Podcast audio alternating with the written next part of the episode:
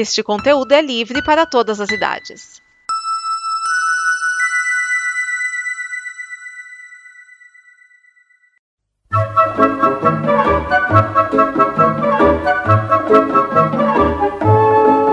Olá! A Combo produz muitas coisas legais entre podcasts, vídeos, snippets, quadrinhos, séries e o programa que você vai ouvir agora. Para nos ajudar a manter e melhorar, contamos com a sua ajuda na campanha de apoio. Em apoia.se combo, você ajuda em reais. Em patreon.com combo, você ajuda em dólares. Pode lá conferir nossas metas e nossos sonhos. E vamos juntos ter o amanhã.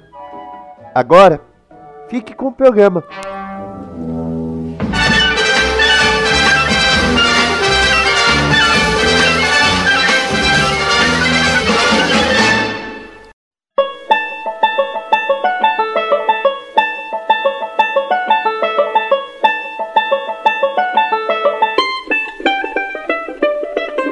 Olá, pessoas, animais e também seres extraterrestres que possam estar ouvindo. Esse é mais um Peólogo, agora de número 51, e hoje eu vou trazer a série Watchmen, a série que continua os quadrinhos. Para você que não sabe, Watchmen é uma série em quadrinhos criada por Alan Moore e Dave Gibbons. Ela foi publicada nos anos 80, mais precisamente começou a ser publicada em 1985. Originalmente a ideia de Alan Moore era usar os personagens da Charlton Comics que a DC tinha comprado, mas acabou criando personagens novos em um mundo paralelo ao nosso, mas que surge o primeiro super humano. Existem os vigilantes, são pessoas sem poderes, entre eles ainda tem o Minutemen, o grupo de vigilantes, incluindo aí o Osman Dias, só que surge o Doutor Manhattan. Doutor Manhattan, que é um super herói, um, um cara com poderes sobre o poder, a matéria e a realidade, só.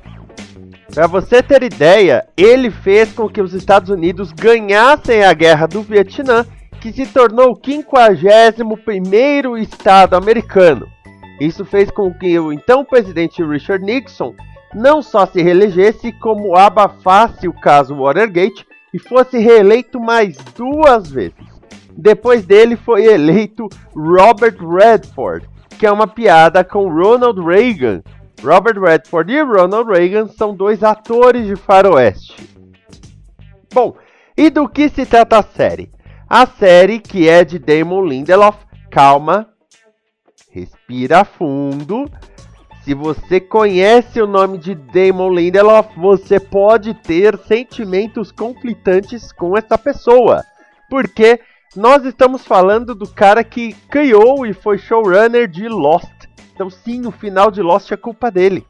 Mas ele também fez outras séries, como por exemplo o The Leftovers, recentemente para HBO, e fez o, os filmes, né? Prometheus, Tomorrowland, Cowboys e Alienígenas e o Star Trek Into Darkness. Se você não gostou de nenhum deles, é, né? Prometheus que era pra ser ali, deixa quieto, deixa quieto, então. Né? Mas, enfim.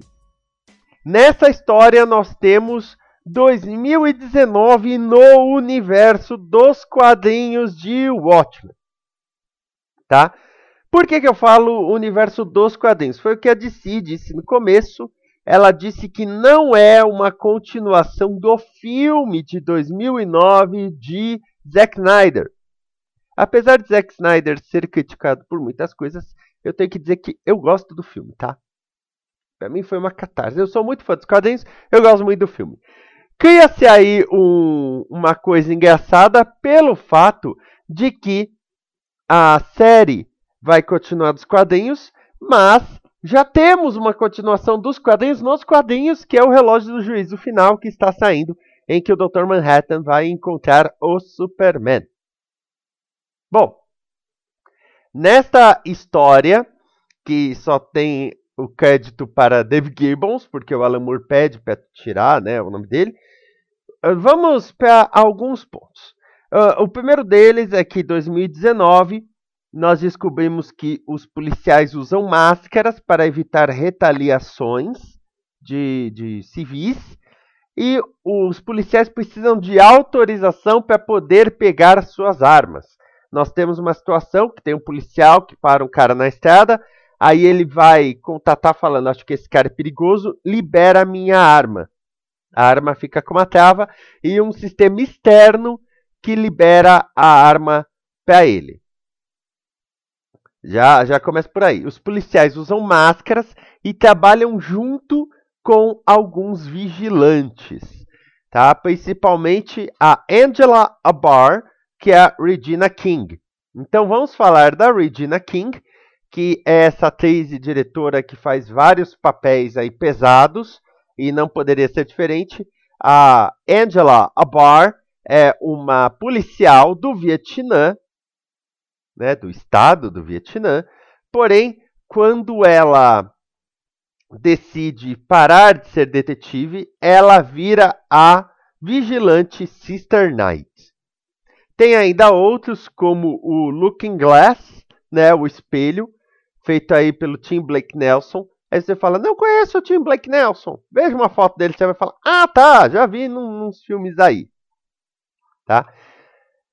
E aí se descobre que voltou, voltou a sétima cavalaria, que é um grupo paramilitar extremista branco, né, de, de supremacia branca, que faz com que os policiais tenham as suas armas liberadas e os vigilantes vão ter que ajudar a caçar a sétima cavalaria. Tá? Essa sociedade tem alguns pontos que parecem iguais à nossa, mas tem outros que não, tá? Quais são os pontos que não são iguais?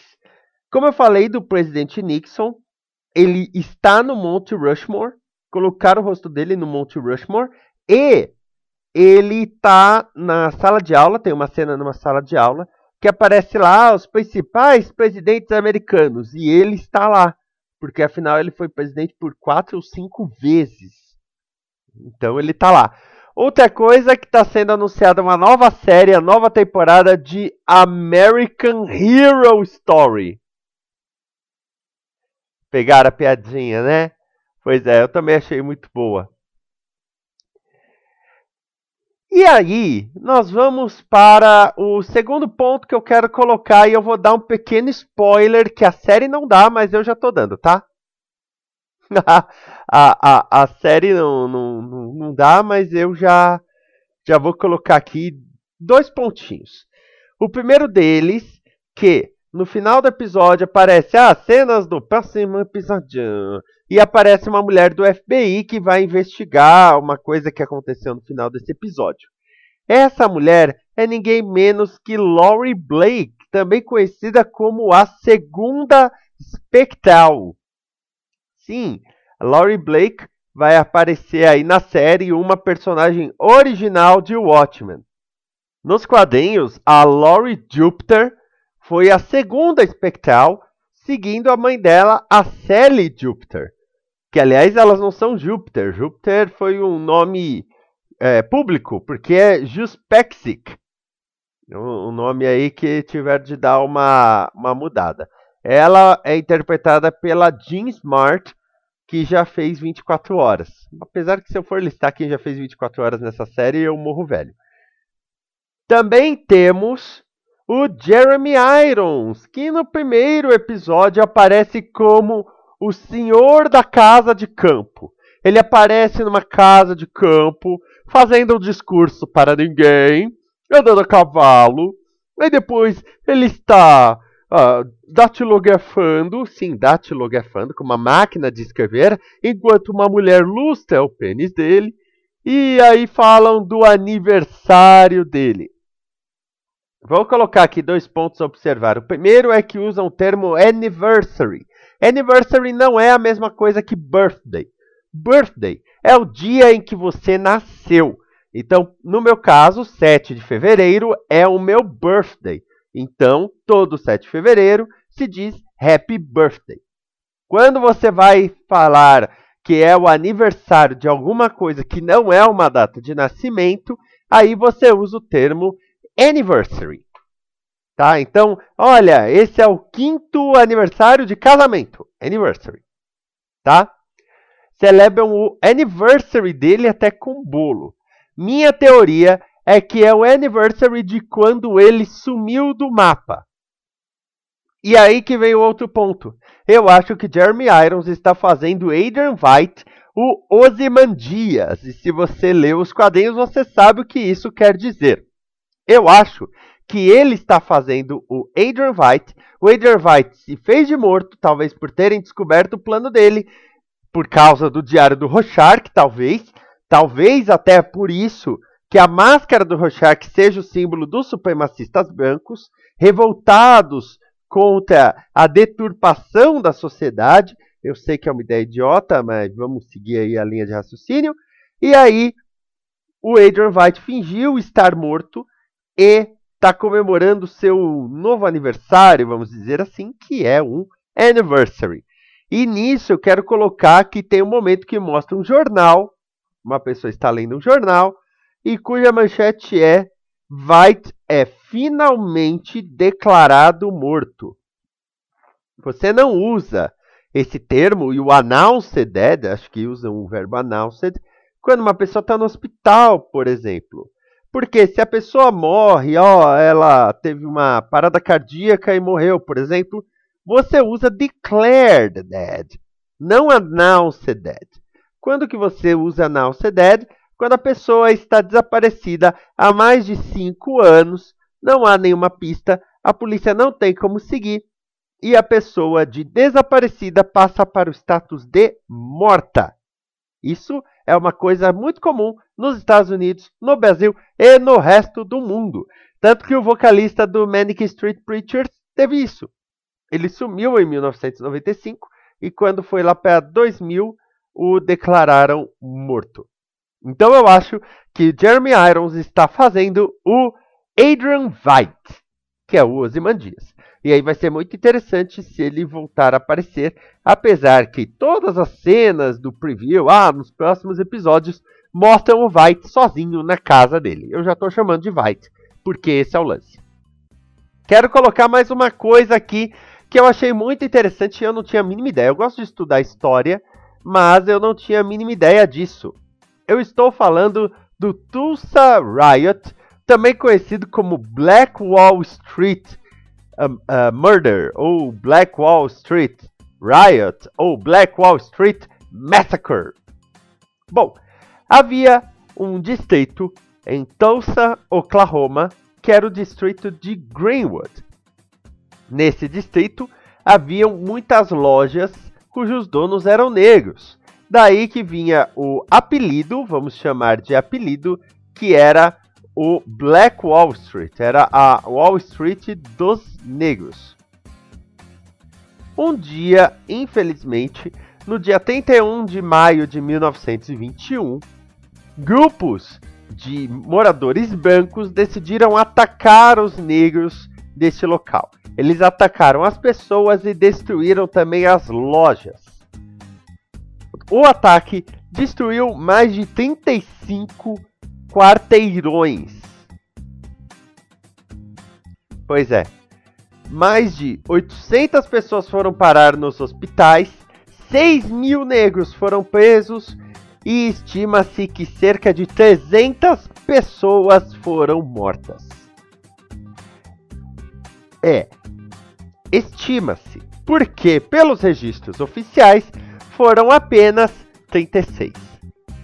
Então existe aí uma discrepância de quantos foram é, colocados. Tudo isso começou quando um engraxate negro foi acusado de ter atacado uma ascensorista branca. Isso fez com que os brancos atacassem os negros como uma revolta. Esse foi considerado o maior ataque racista da história dos Estados Unidos e é uma coisa marcante que está na abertura do episódio piloto de Watchmen, episódio piloto esse que se chama It's Summer and We Are Running Out of Ice. É verão e estamos ficando sem gelo. Tem uma ligação com o que acontece no final do episódio, é uma coisa pesada esse, essa cena inicial, aliás.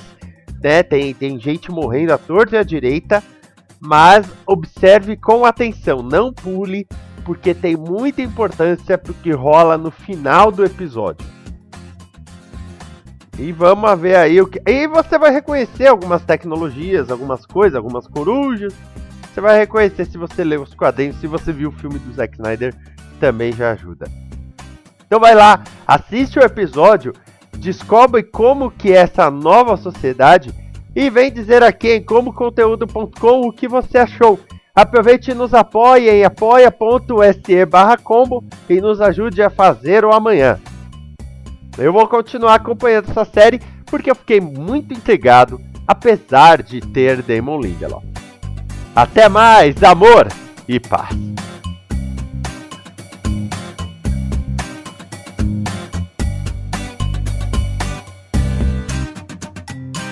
Esta é uma produção da Combo. Confira todo o conteúdo do amanhã em nosso site comboconteúdo.com.